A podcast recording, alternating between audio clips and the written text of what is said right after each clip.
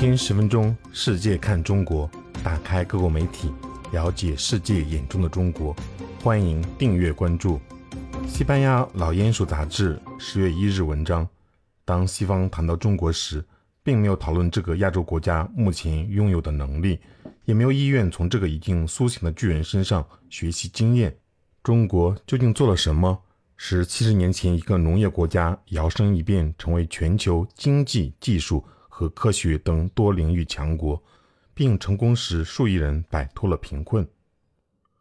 随着1949年中国共产党领导中国革命胜利，中国社会发生了巨变。中共是一个拥有优秀公务员队伍和高效、充满活力机构的政党。中共还设计了一种教育模式，以其有效性、重视创造力和未来几代人的不同技能而脱颖而出。其目标很明确：中国要拥有训练有素的劳动者，要有为人民服务的公务人员，以及德才兼备的领导人。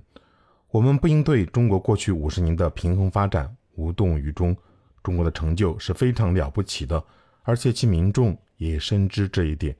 中国开辟了自己的道路，它通过适当平衡达成繁荣的机制，并根据其自身特点来采取行动。